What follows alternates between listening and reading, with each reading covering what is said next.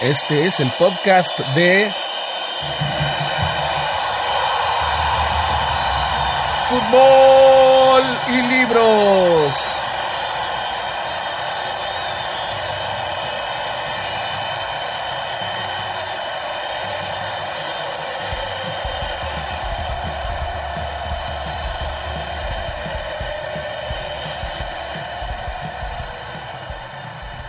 Queridos amigos de Fútbol y Libros, estoy muy contento de saludarlos. Esta nueva emisión de la entrevista de Fútbol y Libros. En esta ocasión eh, les quiero presentar una entrevista que le hice a Eugenia de Baile. Eugenia de Baile, sí, eh, se deben imaginar que, que tiene una hermana muy famosa, eh, pero ella también es increíblemente famosa, popular y además es una top model y es una directora de revistas de moda. Es, era, es una de las personas más importantes del mundo de la moda y ya lo era desde antes de decidirse a escribir este libro y lo que la motivó a escribir este libro fue un evento clínico, médico increíblemente traumático que puso en riesgo su vida, la tuvo al borde de la muerte, la dejó en, coma durante algún tiempo y pues ella se decidió a contar eh, cómo ha sido la recuperación y todo lo, todas las reflexiones a las que, las, a las que la llevó a haber pasado por este trance espantoso que a pesar de que ella tenía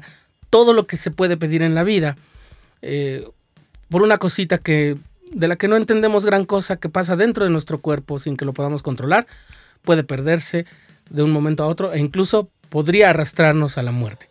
Pero afortunadamente con ella no fue hasta allá. Pudimos tener la fortuna de tenerla de vuelta. Y casi como en un cliché, como pasa casi con cada persona que ha estado en los límites de la muerte o, que ha podido incluso tal vez penetrar en ella.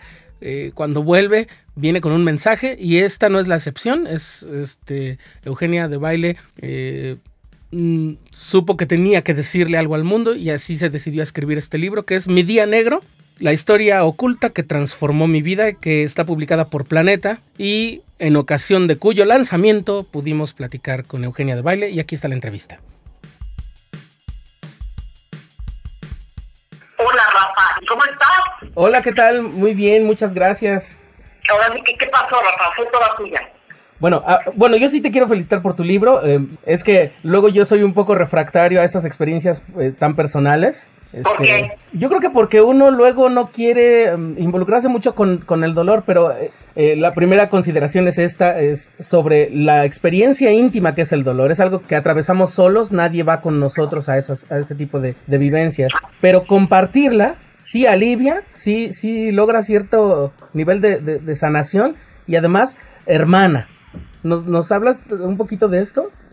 100%. Yo creo que en escribir el libro, eh, curiosamente estaba hablando cinco minutos con una amiga que me decía que hay una psicóloga, una terapeuta, que luego voy a buscarla, que habla mucho de que es importante escribir las emociones, porque eso libera y va frenando.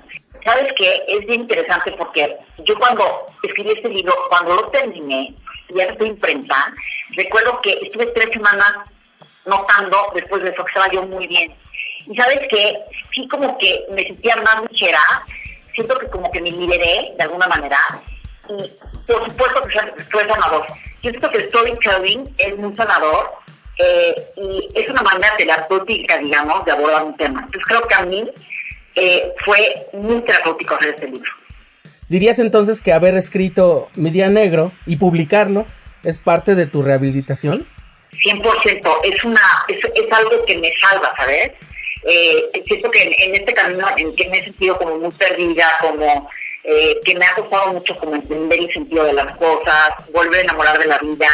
Creo que este libro de alguna manera me salva también, ¿sabes? Como que siento que el libro le dio, le, le, le trajo un otro significado y un propósito a lo que me pasó. Bien padre. Oye, mira, tú viviste un coma literal.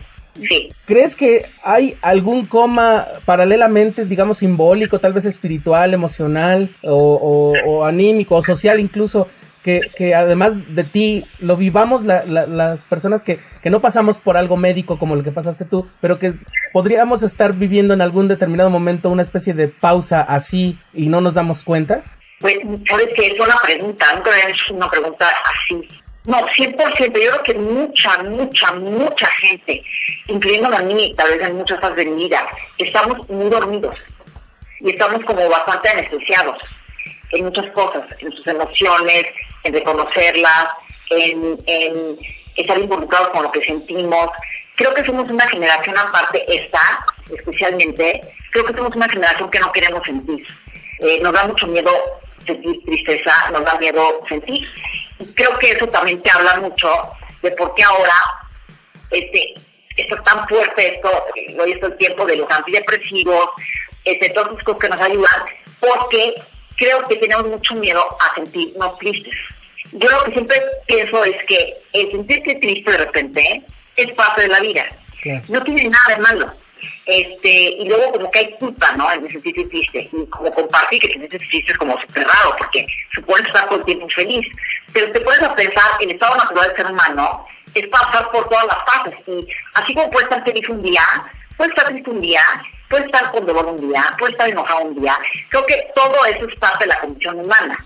Y creo que tendemos mucho a anestesiar esa condición y a meterla como en un coma, si lo quieres llamar así, porque como que creo que hemos vendido mucho esta idea y lo vemos en las películas, lo que el ser feliz es como una obligación, ¿no? Y el ser feliz tiempo completo se vuelve como una obligación y realmente como que le tenemos que dar espacio también a otros sentimientos que llegan y abrazarlos y, no tener miedo. Entonces sí me hace mucho sentido lo que dices, porque creo que sí, que todo el mundo padecemos eso y tenemos mucho miedo de sentir. Eh, dices que tenías conciencia de lo que pasaba. Eso me llamó mucho la atención, eh, lo, pones muy al inicio. Que, que, cuando despertaste no hubo necesidad de ponerte al día, que tú sabías más o menos, más o menos dónde estabas. Eh, ¿Hubo asuntos que pudiste elucidar con, con una mayor claridad mientras estabas en ese trance? ¿O nada de eso pasó? Sabes que es bien curioso, porque cuando yo desperté en el hospital, yo nunca pregunté a, mi esposo, nunca le pregunté a mis hermanos, a mi mamá, a mi papá, oigan, ¿por qué estoy aquí? Que sería la pregunta natural, ¿no? Sí. Que si te pones a pensar, yo tres semanas antes que me borro el café. Entonces, es como muy extraño despertar en un hospital y no preguntar, oigan, ¿por qué estoy aquí? Nunca lo pregunté porque ya lo sabía. Yo la explicación que tengo, que es la, la más lógica que yo encuentro, es que yo sí, sí, sí, sí me acuerdo que mi esposo me dijo en un comedor, me estaba diciendo que nos pedía un bebé y que todo se iba a poner bien. Cuando yo me desperté en, ese cuarto, yo sabía que era por eso. Pero fíjate que esa conversación nunca la tuvimos él y yo. Esa conversación seguramente pasó cuando él se acercó a mí, yo estaba en coma, él me lo dijo. Me dijo, ay, Eugenia, pedimos un bebé, seguramente como un desahogo o contándome algo. Y eso yo lo transporté a la visión de un comedor. Entonces, cuando yo me desperté, yo sabía que él me había hecho esa plática en un comedor que luego ya entendí meses después que es un comedor que nunca existió, es una conversación que nunca existió en, un comedor, fue una conversación que él hizo en mi oído. Entonces, ahí te das cuenta como en un coma, aunque estés inconsciente, hay una parte de ti que sí escucha. Y que tal vez esa parte que escucha, tú, esa, esa, esas palabras las pones, digamos, las acomodas tal vez en alguna imagen, en algún delirio o en algún sueño, y así es como yo, yo lo supe. Es curioso. Sí, creo que, creo que es que, mira, muchos de los miedos que luego tiene el ser humano es perderse a sí mismo. Es decir, no saber, no saber quién es, dónde está. Eh, y, eso no tuviste que pasarlo. Es decir, tú de alguna manera estuviste conectada. Así es. Y, es, curioso porque la verdad, cuando te preguntan mucho cómo es un coma, te puedo decir que es básicamente no acuerdas de nada. Es como eh, poner todo en suspensión pero cuando tuve estos recuerdos, me queda claro que esos recuerdos vienen de, estas conversaciones que la, que la gente llegaba a mí me hacía. Porque los doctores le decían mucho a mi familia, hablen al oído, porque sí los escucha. y seguramente es a lo que él me dijo al oído, y me estaba diciendo mientras estaba yo entubada, y que yo lo, digamos, como que lo transporté a esa imagen. Entonces es interesante como si en un coma, en mi caso, te das cuenta que sí escuchamos cosas después de que pasa el, momento de la gravedad, de la mayor emergencia, después de que ya comienzas a, despertar y a conectarte con el mundo de la forma más normal, eh, entonces viene la rehabilitación. Y la mayoría de la gente, em, cuando, cuando pasa desde, desde, algo más o menos eh, leve, como podría ser, por ejemplo, una fractura de un brazo, hasta una recuperación postoperatoria, digamos, de rutina, muchas veces la rehabilitación desde antes de que se empiece a vivir se ve como algo pesado, doloroso, desalentador. Yo creo que pocas personas como tú hay para poder decir un mensaje sobre qué le dirías a la gente que, que tiene frente a sí una rehabilitación sobre esto.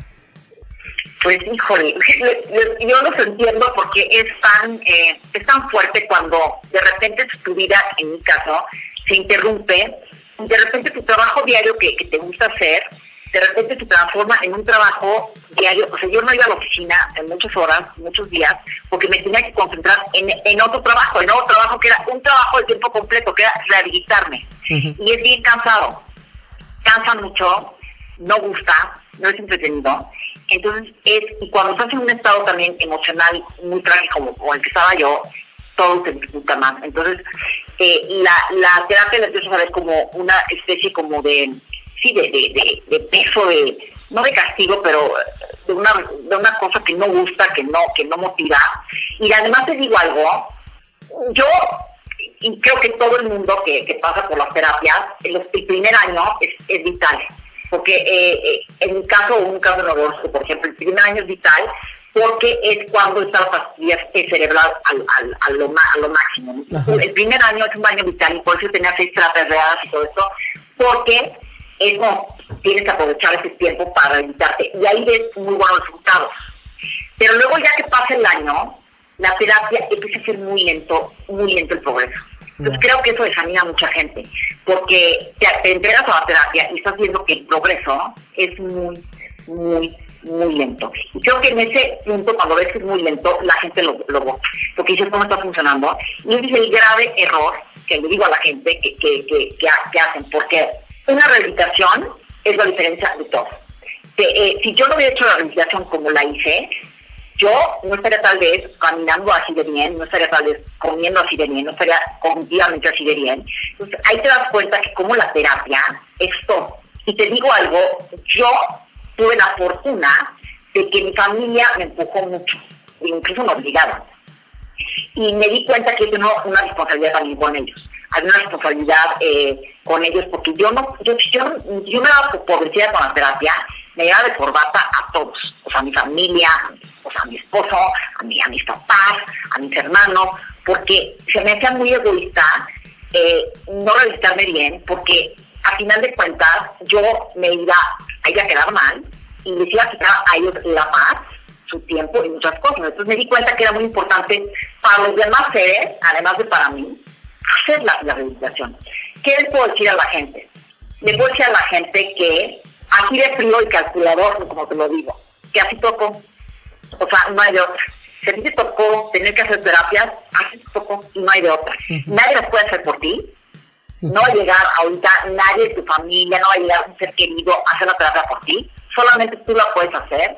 Y que en ti está a decidir eh, el camino. Y que solamente tienes dos caminos la rehabilitación para salir adelante con tu vida o no hacerla y por ende pagar un precio a mediano y largo plazo, que es encontrarte con un cuerpo que no funciona igual de bien y con una vida que no funciona igual de bien porque no entraste a una rehabilitación y no decidiste entrar. Es un tema muy fuerte porque ahorita te lo digo muy, muy, con mucha respeto, pero en ese momento te digo algo, si yo hubiera podido, engañar a todo el mundo y quedarme en mi cama metida, lo hubiera hecho. Pero afortunadamente había muchos ojos observando y entonces lo, tuve que hacer. Yo le agradezco tanto que la hice, porque te digo algo, digo, tú porque no me has visto en persona, pero tú no darías crédito de lo bien que me ves, de cómo me muevo de bien Y te digo algo, ha sido la terapia y mi voluntad, y se necesita mucha voluntad. ¿Qué, ¿Qué es lo más diferente entre la Eugenia de antes del incidente y la de hoy? Yo creo que la a ver, ¿qué podría ser lo más diferente? No creo que cambie tanto, pero creo que hay cosas más internas que tal vez la gente no nota en mí, pero creo que hay mucho, mucho, mucho, muchísimo más amor propio, mucho más aprecio a mi persona del que tenía antes.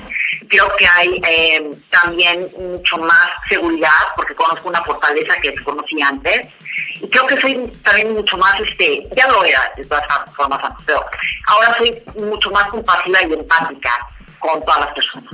Se aceleró muchísimo mi crecimiento espiritual. Siempre he sido una persona desde antes que siempre he tocado como los dos mundos, ¿sabes? O sea, me gusta mucho la parte frívola del mundo porque creo que es un escape, porque creo que es entretenido, porque creo que los temas frívolos o tal vez de repente momentos frívolos, eh, eh, eh, sí, siento que también es sano, porque la realidad del mundo es tan fuerte que también la frivolidad es necesaria. Pero siempre he sido una persona que eh, piso lo superficial, me encuentro lo atractivo en, en lo frívolo, pero también siempre tengo un pie, siempre en la parte profunda, en la parte espiritual, en la parte, por ejemplo, de la literatura. Siempre he tenido esta otra parte, siempre he quitado los dos mundos. Pero con esto que me sucedió, creo que ese aceleramiento como espiritual se dio mucho. Siempre he sido creyente, pero ahora eh, creo que tengo una relación increíble con Dios, que para mí es Dios, o sea, puede ser para cualquier persona, inteligencia mayor, universo, como le quieras llamar, pero para mí es Dios. Y siento que esa relación, para mí, se ha hecho todavía más cercana porque pues cuando te pasa algo así te das cuenta que tienes que buscar, tienes que buscar adentro de ti y adentro de, ti es donde está realmente lo que eres, no tiene nada que ver con, tu trabajo, tú no eres el trabajo, tú no eres el dinero, tú no eres nada de eso, tú eres tú. Entonces creo que eh, creo que me, me quedó como mucho más claro ya quién soy. Y cuando te digo quién soy, me refiero a quién soy yo. O sea, yo no tiene nada que ver con lo que yo hago, con lo que yo soy, con, un cuerpo, con un físico, con nada. O sea, es realmente algo eh, que tiene que ver tanto con mi esencia. Entonces, eso ya como que me quedó muy claro. Hace rato mencionaste la literatura como parte de los placeres de, la vida. Este, ¿Cuáles son tus, tus libros, los libros que son más importantes en tu vida? Fíjate que hay un libro que siempre menciono, eh, eh, porque creo que es un libro que como lo leí muy, chavita, me sentí muy importante de leer un libro como tan tan tan largo, ya sabes, en, esa época, que fue La historia interminable de Michael Ende. Eh, ese libro para mí fue muy importante porque lo leí cuando tenía yo como 12 años o 13, y entonces me sentí como muy importante que yo estaba como leyendo ya un libro grueso, ¿no? un libro que ya eh, platicaba muchas cosas. Y me fascinaba cómo Michael Ende en ese libro pues te atrapa completamente, ¿no? Y cómo te llega a, a, sus mundos. Y ese libro siempre lo voy a recordar como un libro que me ha marcado, porque es un libro muy especial para mí. Otro libro que me encanta, yo soy muy fan de, de Oscar Wilde este, que como sabes, eh, tu obra realmente eres un dramaturgo. Pero eh, creo que hay dos libros para mí que son increíbles. Bueno, una novela, la, que es el, el retrato de Dorian Gray, y otro que es Di Profundis, que es el, eh, el, lo, que, lo que escribe, que ya es digamos, puede ser como autobiográfico, y me encanta ese libro, me encanta cómo está escrito, me encanta el vocabulario que usa, me encanta los términos que usa, y me encanta cómo cuando lees ese libro puedes sentir a Oscar Wilde y sus sentimientos. Es un libro que también eh, creo que me que siempre lo voy a recordar. Y otras cosas, pues bueno, es hay infinidad de cosas, pero creo que sería Oscar Wilde como algo que, que siempre digo con amo a Oscar Wilde. Oye, pues hablando de, de, Profundis, eh, que es un título que él tomó del pasaje bíblico de, la historia de Jonás, mi día negro es también una especie de, profundis, ¿no? Es una, un acta de lo que es de la vivencia en, en digamos, en la profundidad y, la, y el resurgimiento, ¿no? Pues oye, lo que me acabas de decir, o sea, me acabo de sentir lo máximo, o sea, que me acabas de decir que soy como, que puedo que puede ser un día negro algo parecido a de profundo, o sea, me sentí muy bien, ¿eh? me, acabas, me acabas de hacer sentir como una rockstar. Este, pues creo que sí, o sea, creo que realmente eh, este libro de Profundidad de Oscar si te fijas, es un libro en, donde él desnuda muchos de sus sentimientos, o sea, realmente como que se descoce muy, muy, muy fuerte. Y creo que en este libro también yo me descosí. Y yo como que no tuve miedo, me aventé a ese vacío y escribí las cosas como me salieron, eh, compartí muchas cosas. Fíjate que yo soy bien privada. Eh, tú puedes ver eh, en mesas de amigos, pero yo no soy una persona que me siente una mesa y de repente, uh, empiezo a platicar y soy un libro abierto, y no te comparto todo de mi vida. Entonces creo que este paso fue importante porque fue como realmente mostrarme como un libro abierto, literal, este, figurativamente con idea negra. Entonces está bien para el ejercicio. Y aparte un libro que además mucha gente lo va a leer, o sea, gente que ni siquiera me conoce. Entonces sí, sí es este, pero sabes que me emocionaba mucho hacerlo.